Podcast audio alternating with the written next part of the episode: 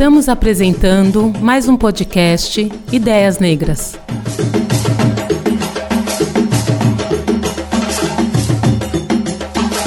Olá, meu nome é Karine Nascimento, eu estou no Pod 3, Estúdio Pod 3. Posso ir? Então tá bom. Olá, ouvinte! Como vai? Tudo bem? Hoje a gente está aqui no Spotify Podcast. Spotify for Podcasters. É. Inglês falhou, mas vamos de novo. Olá, ouvinte, tudo bem? Aqui é Karine Nascimento, do Ideias Negras e do Ponto G. Eu estou aqui no Spotify for Podcast Summit e a gente aproveitou que o Spotify liberou um estúdio aqui pra gente gravar para fazer um grande crossover de podcasters negros. A gente já teve uma primeira parte desse programa falando sobre a representatividade de podcasters negros nesse evento e agora a gente vai falar um pouquinho sobre a mídia podcaster. Eu estou aqui com Cris Guterres, do Meteora Podcast. Camila Ferraz, do Pretas na Rede. Ale Garcia, do Negro da Semana. Então percebe que a gente tem aqui representantes de vários podcasts da podosfera, da podosfera preta. E a gente quer falar um pouquinho hoje, já que a gente já falou sobre a negritude aqui nesse evento, ou a falta dela, na verdade, né? Mais A a, falta, né? Mais a falta do que a presença. Exatamente. Agora a gente vai falar um pouquinho sobre as nossas experiências como podcasters negros e para saber um pouquinho melhor o que, que essa mídia está gerando, o que nos inspirou, o que nos motivou a criar os nossos podcasts ou a entrar num podcast, para quem já entrou depois que o podcast estava pronto. Vamos começar com a Cris, então. Cris, me Vamos. conta. Me Eu conta a história do legal. Meteoro. É, eu e a Renata, que fazemos o Meteora, a Renata é minha parceira, a gente fez o crossovers de mulheres, né? A gente participou do Mulheres na Podosfera aí, e a gente teve essa pergunta, que foi que te inspirou? E assim, a gente, na verdade, a gente foi inspirada na época, quando a gente começou a ouvir, a gente estava ouvindo ainda podcasters brancos, né? Mas a gente fez questão de falar, e a gente falou Negro da Semana, Pretas na, na Rede, Ideias Negras, o lado B, o lado, lado negro da força, para que a gente estruture a nossa força, né? Podcast estar neste ambiente foi vendo pessoas brancas fazer. Mas é o falar, porque utilizar um canal, uma maneira para falar, isso já foram as intelectuais negras que me ensinaram. Mulheres como a Conceição Evaristo, como a Alice Walker, eh, Lélia Gonzalez, Angela Davis, mulheres que sempre falaram do silêncio. E da importância de eu, enquanto uma mulher que sou vista pelo outro e subjugada, é, não permitir que o silêncio seja uma arma na mão dos meus adversários. E adversários sem pensar muito em violência, nada, mas adversários porque realmente existem pessoas que estão tentando me, me definir a partir do olhar delas e, e não querem abrir espaço para que outras mulheres negras é, estejam concorrendo em qualquer lugar, que possam ser e sonhar e chegar a ser o que elas quiserem, né? Até mesmo podcasters. né? E, e por isso que eu sempre é, imaginei ser e, e utilizo né, da comunicação. É, na verdade, é para não ser definida pelo outro. Para que a minha história seja contada por mim mesma. Maravilha. É, queria comentar sobre o mundo podcaster, porque acho que tudo, na verdade, tudo na vida como a gente vê como modelo sempre tem gente branca. O médico, a gente vê um modelo branco, um esportista, se- seja o que for. E aí você se pergunta, por que eu não posso fazer isso aqui também? Por que eu não posso entrar nisso aqui também? Porque a gente vê que tem muito conteúdo de vários podcasters, claro, bons, mas parece que o conteúdo que é feito, é, que eles fazem não é feito pra gente, ou você não se encontra ali, porque foi, foi o meu caso, eu ouvia muito, mas fico, nossa, tem, não sei, tem algo faltando, parece, eu preciso buscar alguma coisa.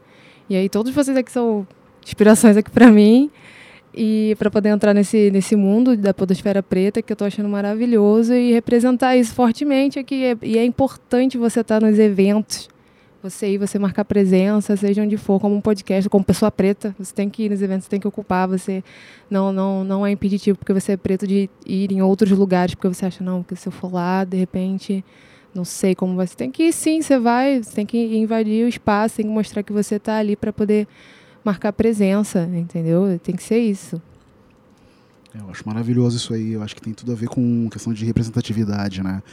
É, o Negro da Semana surgiu porque eu queria contar histórias melhores com peso que eu acho que elas merecem ser contadas. Eu realmente, até hoje, 40 anos de idade, eu fico muito estupefato da maneira que nossas histórias são contadas, assim. E eu vejo o tempo passar, né? A gente tem todos esses jovens adolescentes cultuando grandes ídolos pop negro, etc. E eles não têm a menor noção histórica de quão grande nós somos, tudo que nós construímos e o motivo que a gente tem para se orgulhar muito. E o fato do meu filho ter nascido, meu filho tem oito anos, foi ainda mais fundamental nesse meu desejo de querer que ele receba as histórias muito bem contadas, que seja contada por nós, que nós tenhamos o poder de contar as nossas histórias da maneira como elas merecem ser conhecidas, sabe? Então ele é um, uma força todos os dias, porque eu quero que ele cresça se reconhecendo e se orgulhando muito da negritude de todos que antecederam a ele, que ele saiba todas as histórias maravilhosas que nós temos. É interessante como a fala de vocês também é, cria um diálogo de como o Ideia surgiu, né? Porque o Ideia surge como um podcast que tem a intenção de ser um lugar onde você consegue ouvir é, pessoas negras falando sobre seus trabalhos de transformação social. Então, a grande história do Ideias foi que eu e Cris lemos uma a entrevista da Sueli Carneiro na Cult, e a Sueli dizia assim: Ah, eu sinto falta de um lugar que junte todas essas ideias que as pessoas negras estão fazendo e produzindo nesse momento. E aí a Cris teve a ideia de produzir o Ideias e me chamou para participar dessa, dessa viagem com ela.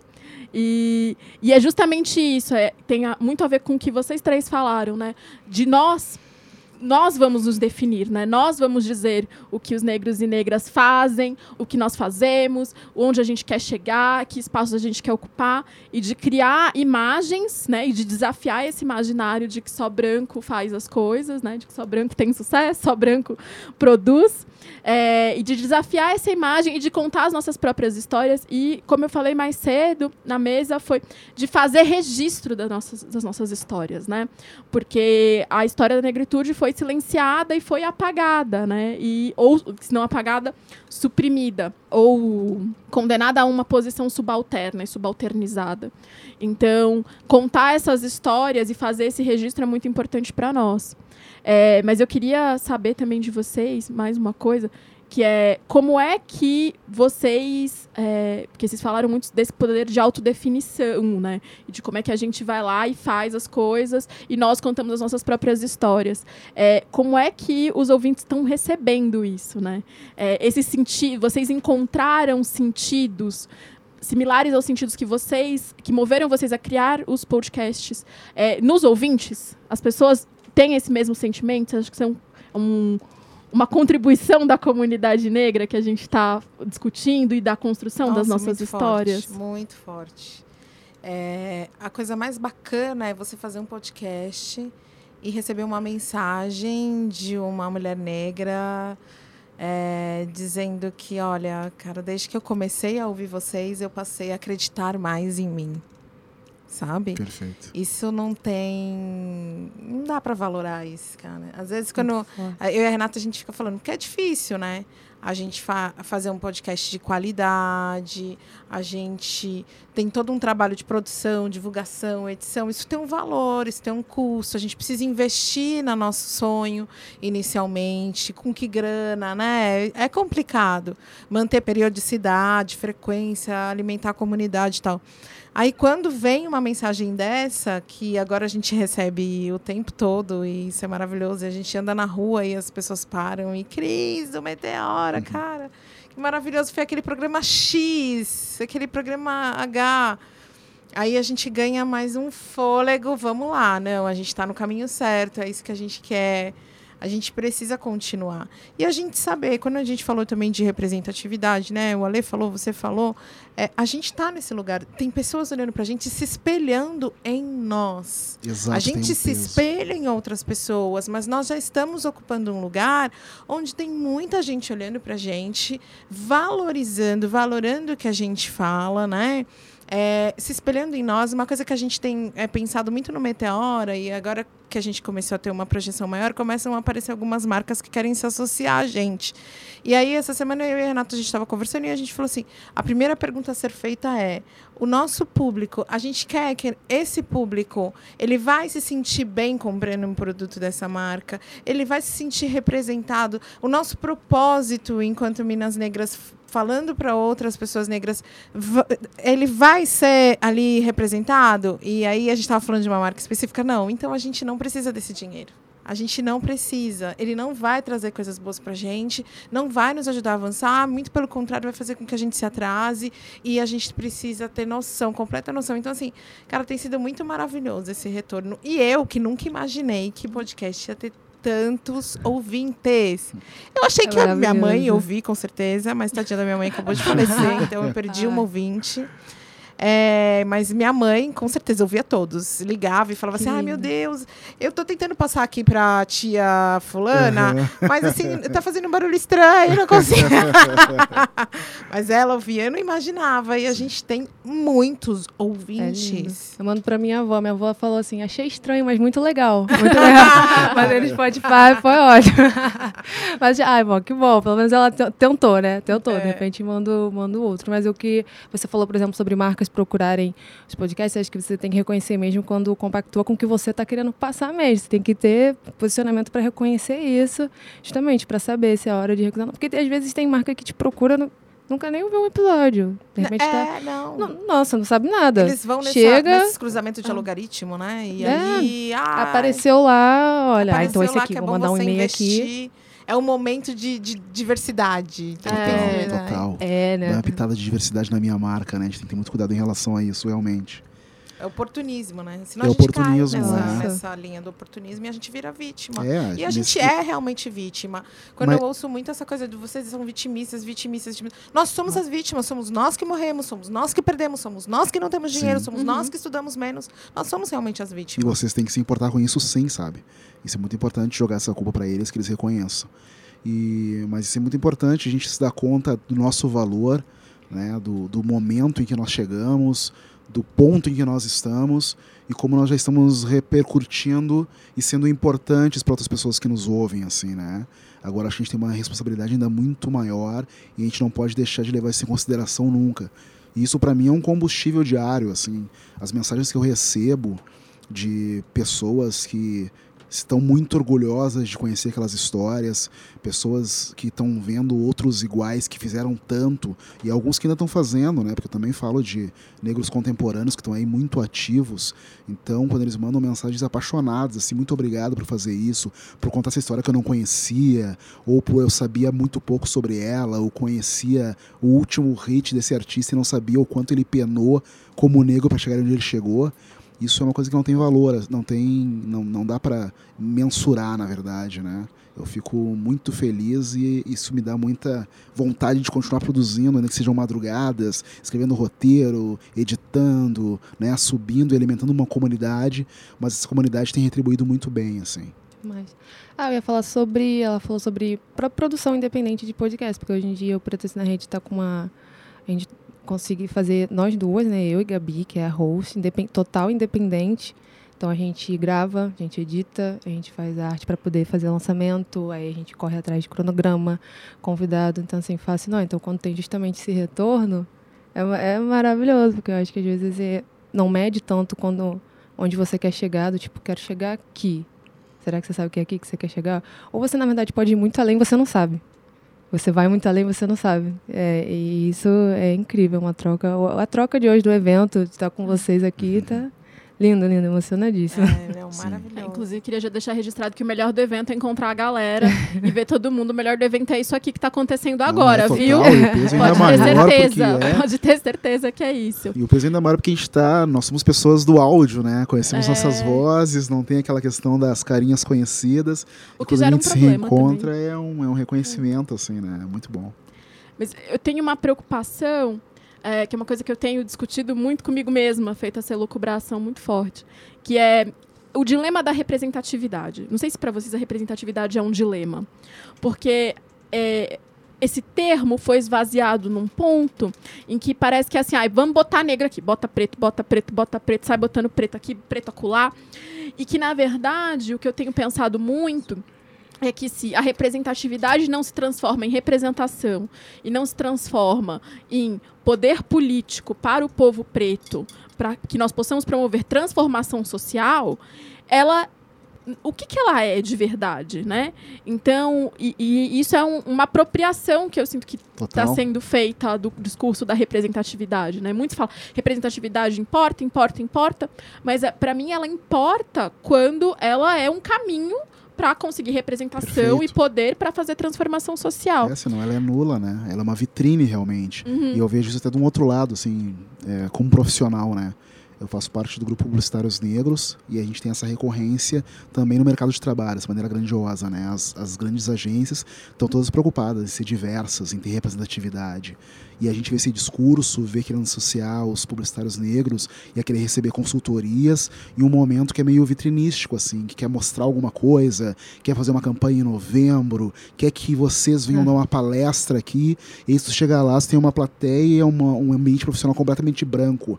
E daí a gente tem essa obrigação de questionar onde é que estão os programas ativos de vocês realmente para incluir pessoas aqui dentro e fazer com que não seja uma vitrine, uma foto. Porque eles querem também isso, né? Não, vamos tirar uma foto aqui para botar no Instagram É. e todo mundo ver que a gente chamou vocês e que a gente está É, tendo ó. representatividade. Aconteceu isso agora há pouco, e daí depois tem uma foto, ganhar alguma, algum prêmio lá, ser uma foto da equipe, é uma equipe completamente branca, assim, sabe? Então a gente tem que ter muito cuidado nesse momento em que os olhos estão voltados para nós, em que o poder civil, eles sabem que é necessário mudar o jogo, para que a gente possa mudar o jogo por dentro de uma maneira correta, assim, sabe? Não compactuar com marcas, pessoas e empresas que querem que tu seja uma vitrine de representação para eles. Porque pra ele está na moda, né? Pelo visto. É. É. Totalmente na moda, né? Tá na moda ser é a negro, né, gente? do É. Sustentável. assim, os últimos dois anos está na moda ser negro, né? Eu É. sou negra, assim, desde que eu nasci. Eu vejo a representatividade, ela, a, ela, a importância dela está muito mais ligada ao nosso povo, Uhum. para que a gente possa sonhar. Porque quando a gente. É a gente se vê em outros lugares, né? Eu, por exemplo, eu tenho um afiliado de 15 anos e ele se tornou meu afiliado recentemente. Ele é um menino que está cumprindo medida é, socioeducativa. E ele nunca tinha sonhado em ser nada além de jogador de futebol, porque era o que ele sempre via. E aí eu comecei a conversar com ele e falei, Rafa, acho que a gente precisa ter um plano B. Não que não que seja impossível, mas assim, é um sonho um pouco difícil. E se não der certo, plano B. E aí, assim, comecei a mostrar para ele, levar ele para almoçar num lugar onde o dono era negro. Sabe? Levar ele para ir conhecer um amigo meu que é publicitário negro, para conhecer uma pessoa negra que é empresária, mostrar para ele, olha, essa minha amiga, ela é médica e ela é negra, sem dizer para ele a- o negro, só só ver, sabe? Isso parece tão básico, mas é tão fundamental, É né? fundamental, É, porque agora você diferença. fala com o Rafa. Eu, eu liguei pro Rafa antes de, de vir pro evento hoje, que amanhã a gente se encontra. E aí, como é que você tá? Tal. Aí ele perguntou: Ah, você tá indo trabalhar? Eu tô, vou dar entrevista. Ele sabe o que, que eu vou fazer quando eu for trabalhar? Eu vou ser empresário. Olha. Já mudou, sabe? É, é- nesse, nesse quesito, a representatividade importa muito para que a gente possa ter sonhos, para que a gente possa acreditar que a gente pode ir além. Pra saber que é real, né? Que você Saber pode ir que longe, você real. pode, você é Porque capaz. se a gente não se enxerga, É. realmente é muito difícil construir dentro da nossa cabeça a possibilidade quando a gente vive, num- a maioria de nós, num contexto de fome, de miséria total. E nesse momento eu vejo que a representatividade im- importa, mas quando a gente passa para o campo empresas, para o campo corporativo, a palavra tem que ser proporcionalidade. A gente está buscando proporcionalidade. A gente quer entrar e ver dentro dessa equipe, não aquele um único negro, que é o único negro que vai sair na foto, ou aquelas equipes ridículas de diversidade, que vem aquelas pessoas todas brancas, e a única pessoa negra que tem na, na equipe é a pessoa da limpeza. É. É o porteiro, quando o porteiro sai na foto, que geralmente o porteiro não sai na foto. Quem sai na foto é a copeira e a moça da limpeza de vez em quando. E ninguém nunca perguntar para a copeira e para auxiliar de limpeza se elas têm sonho. Se elas querem ser alguma coisa além daquilo. Sabe? Porque se, é provavelmente talvez elas tenham, se elas não tiverem para elas, elas terão para os filhos delas. E muitas daquelas pessoas brancas ali naquele ambiente podem fazer coisas muito pequenas para facilitar esses sonhos. Acho que muitas vezes num ambiente muito branco corporativo assim, é, numa equipe totalmente branca, acho que quando chega um negro é até esperado, de certa forma, acho que a imagem que eles têm, que eles esperam que de repente trabalhe já na limpeza, que tenha essa, essa posição de estar servindo. E sobre representatividade, é, acho que é importante que seja que as pessoas realmente entendam a mensagem do que por que, que tem, que tem que ter representatividade. Ah, porque existe negro, então tem que botar negro. Não, mais que isso que você falou. seu, seu afilhado, não é? Uhum. É, para mostrar a ele que ele pode ir longe, que ele pode fazer muito mais, que tem referências negras que podem fazer muito mais empresários. Pode ser o que ele quiser, de fato, e acreditar no seu potencial para isso. É, construção de imagem, né? A gente tem que lutar contra anos de uma construção de imagem errônea. né? Eu, é muito louco, assim. Eu tenho dado palestras em, em, em faculdades de publicidade, uma plateia majoritariamente branca, obviamente, indo principalmente em universidades particulares, e eles ficam estupefatos por nem se darem conta, assim. Tu coloca uma sucessão de campanhas. Olha essa campanha linda desse banco, Carnaval, né? Ou Copa do Mundo. Você pode sonhar. Um menininho negro com uma bola na mão, com aquele aspecto periférico, né? Ou então é o negro músico descolado com seus dreads. O negro é musical ou é esportivo somente É. no estereótipo pop e cool dessas marcas, né? E é isso que faz nossos pequenos negros sonhem, né? Acho que só esse é o caminho da ascensão. E a questão imagética e de cultura é forte para que eles possam sonhar com algo que não vê, não consegue sonhar com o que não vê, né? Então a gente tem um papel importante em podcast contar para construir uma imagem mental Uhum. para eles do quão grande nós somos e quão é possível fazer, né? E é maravilhoso que tu faz com teu afilhado, de tu poder mostrar opções para eles, ele saber que ele pode muito mais do que uma mídia vem tocar do goela abaixo pra gente há tanto tempo, assim, né? Sucesso. Uma outra coisa que eu vou compartilhar uma história pessoal, porque eu acho que isso vai. Isso pode ter a ver com a história de vocês também. A minha mãe, a minha família, de uma forma geral, principalmente as mulheres, são de pessoas pouco escolarizadas, então que tem uma dificuldade de leitura mesmo. Um, um dos episódios mais clássicos foi a primeira vez que eu fui morar sozinha e minha mãe queria ler o meu contrato, porque ela queria ter certeza que estava tudo certo com o contrato. E ela assim, é, filha, a mãe não consegue, desculpa. Aí eu falei assim, não, mãe, tá tudo bem. É, e a gente sabe que escolaridade é um marcador social no nosso país, né? E que na negritude mais ainda. E aí, o- as narrativas em áudio são para minha mãe um jeito dela se informar e dela entrar em contato com uma série de outros conteúdos, porque é isso, ela tem uma dificuldade de leitura, ela já tem 67 anos, é, a- ela, é uma, ela é uma pessoa inteligentíssima, super articulada, politicamente super engajada, porque ouvinte saiba muito bem que escolaridade não é sinônimo de engajamento político nem de inteligência, isso é muito importante dizer, né? Escolaridade é um marcador social nesse país. E aí eu queria saber de vocês se vocês têm essa experiência, esse, essa ideia do podcast como uma ferramenta que pode chegar a mais pessoas, né? E eu fico pensando muito nas minhas mais velhas, que têm pouca escolaridade, né? Que esse é um jeito delas consumirem um tipo de conteúdo, sabe? Que se tivesse em outro formato, talvez não chegasse. É, e aí, minha madrinha, minha mãe, muitos mais velhos da minha família, né? Então, assim, e- esse é o jeito com que eles comunicam e eles já estão, assim, falando de volta com os podcasters, Sim. né? É, vocês têm experiência, assim, vocês têm essa sensação de que o, o áudio é um jeito em que a gente chega em mais gente? Sim, com certeza. É, não só um jeito que a gente chega em mais gente, mas a gente chega em, em diferentes idades, né? É claro que o podcast é uma coisa que está muito ligada com uma geração Y, uma geração millennium, que a gente tem mais acesso a usar aplicativos diferenciados. É. Mas é uma galera mais velha que quer ouvir, e aí, por exemplo, Meteoro, agora a gente foi para o YouTube. E as pesquisas já mostram que as pessoas consomem mais podcast no YouTube. Porque o YouTube popularizou, muito fácil de entrar, essa coisa do vídeo entrou, a galera pegou e foi. Então a gente está renderizando para o YouTube para o pessoal ouvir. E tem muita gente, às vezes a gente convida algumas pessoas para o nosso podcast que ela fala assim: então minha mãe quer muito ouvir, mas ela não consegue no Spotify e tal. E isso é maravilhoso, né? É, isso é uma maravilha, assim. Eu tenho ouvido mais de uma vez essa pergunta, mas por que, que tu escolheu esse formato de podcast para contar essas histórias, né? Porque eu acho que ele é profundamente democrático, sabe? Eu acho que ele é um formato pop. Eu acho que a gente está se dando conta, sendo muito inteligente em utilizar formatos pops.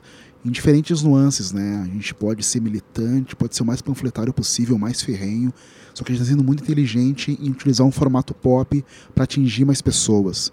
Eu não estou te pedindo que tu acesse uma grande enciclopédia e leia páginas e páginas. E eu não dou conta, eu não me refiro nem só a pessoas pouco letradas.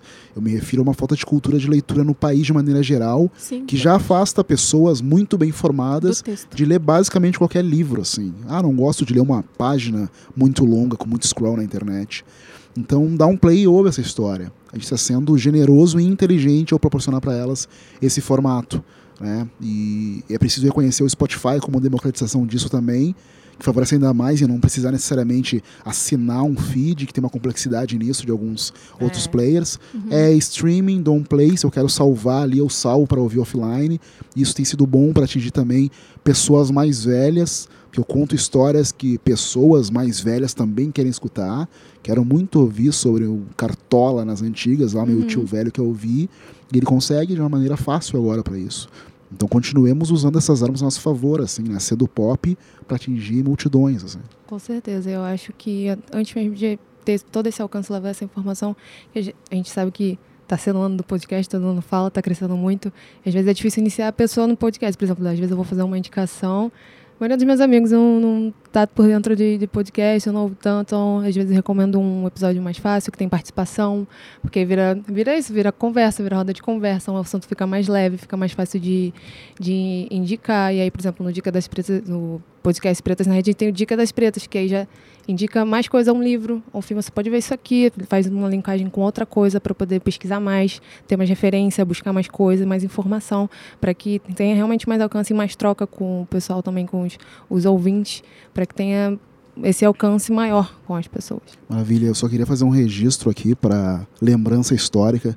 Pessoal, nesse dia, hoje, 2 de novembro, nós estamos aqui no evento do Spotify, o maior player de podcasts do Brasil, gravando isso dentro de um aquário, pessoas lá fora, vários negros olhando e podendo acompanhar nossa conversa. Isso é lindo demais. É eu quero que seja É registrado para todo mundo que der o play nesse episódio, estamos- porque isso vai estar nos nossos feeds. Vai. E nós estamos aqui primeiro representando e orgulhosos de ver essa galera aqui na do- nossa que o volta. Spotify faz no mundo. Esse é o Perfeito, primeiro, do evento de mundo, podcast né? Isso é mundo, né? maravilhoso. Eu não sei se a gente ainda tem tempo, mas eu queria falar uma coisinha assim que é bacana. Eu e a Rê, a gente tem acredita, a gente acredita muito na democratização da, da, do podcast enquanto uma ferramenta é, de, de luta, né? E de quebra do silêncio que eu falei inicialmente. Então a gente tem promovido alguns cursos de produção de podcast. A gente fez um na ESPM para uma galera trans travesti e negros. A gente fez um recentemente no SESC, dentro de um festival da questão negra. E em 2019 a gente começa com o Meteor Educa, que a gente vai nas Nossa, escolas é, fazer podcast nas escolas com os alunos, porque Incrível. é, é incrível. Eu fui fazer uma palestra um tempo atrás, e aí eu perguntei pro pessoal, pessoal, o que, que você faz e tal? Aí eu faço podcast. Se alguém sabe o que é podcast, tinha 160 adolescentes, três souberam. Numa escola pública, num, num bairro periférico da Zona Norte. E aí foi, deu um insight, hey, a gente tem que pegar essa galera. Eles, porque é muito fácil gravar, escrever, sabe? É, as pessoas descobrirem, utilizarem essa ferramenta para se tornarem protagonistas. Então, assim, ano que vem a gente vem com esse projeto aí, que eu estou muito, muito feliz e muito orgulhosa. E eu tenho que agradecer vocês também, porque se vocês não existissem, a gente não, a gente também não existiria. A presença de vocês faz com que a gente tenha força para a gente continuar. É, isso aqui é aquilombamento, viu, galera? É disso que se trata. É, como no Pretas, no Ideias, a gente também tem uma tradição de sempre no final do episódio pedir para o nosso entrevistado falar ou indicar um livro ou um filme que marcou a trajetória deles. É, a gente acha que a gente tem três minutos para acabar. É, vamos fazer essa rodada? Dois minutos. Vamos A gente vamos fazer essa rodada, que é, já que a gente falou de contação de histórias e de representação, por favor, cada um de vocês. E aí já, já dá indicação, já dá arroba para quem não conhece, já seguir vocês também. É.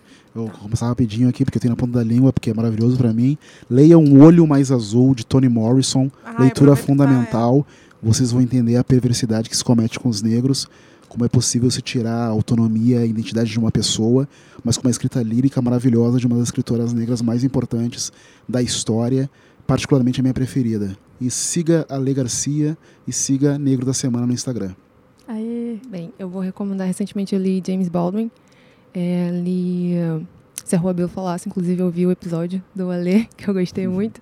Então vou recomendar esse escritor, que é fundamental, a linguagem dele é maravilhosa. Eu queria só botar um adendo para, por exemplo, você falou de inspiração e tudo mais sobre o universo preto. É, os filmes do Jordan Peele, eu não tenho como não falar sobre, eu sempre gosto de indicar muito, porque ele fez algo muito impressionante do gênero que ele criou. E eu espero que ele continue criando muito mais. Eu quero muito ver tudo que ele for fazer, eu vou acompanhar de perto. Então vou deixar essa dica. E sigam Pretas na Rede, meu arroba pessoal é Nega Samurai. Então podem conferir. Gente, melhor arroba. Eu tô lendo o Olha, mas os da Toni Maravilhoso. Morrison maravilhoso, mas eu vou deixar de uma mulher negra brasileira, vou deixar Lélia Gonzalez, Sueli Carneiro também, leiam Lélia Gonzalez, Sueli Carneiro, e dois filmes que são mais difíceis de encontrar, mas dá para ver no YouTube. Um é o da Viviane Ferreira, O Dia de Jerusa, é um filme lindo falando da solidão de mulheres negras que foram empregadas domésticas a vida inteira, as quase da família. É, como é que fica depois de velha, né? E o outro é Negrume, que é um dos filmes que foi velado, velado, censurado pelo atual governo, tá?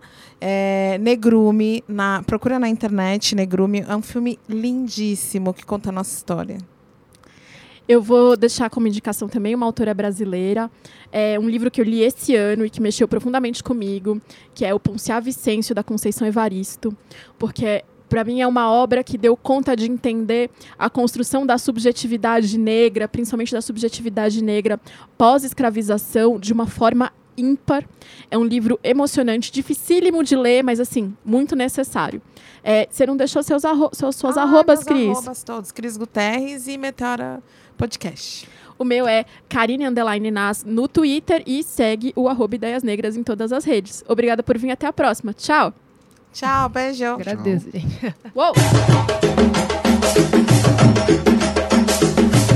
Este foi mais um podcast Ideias Negras.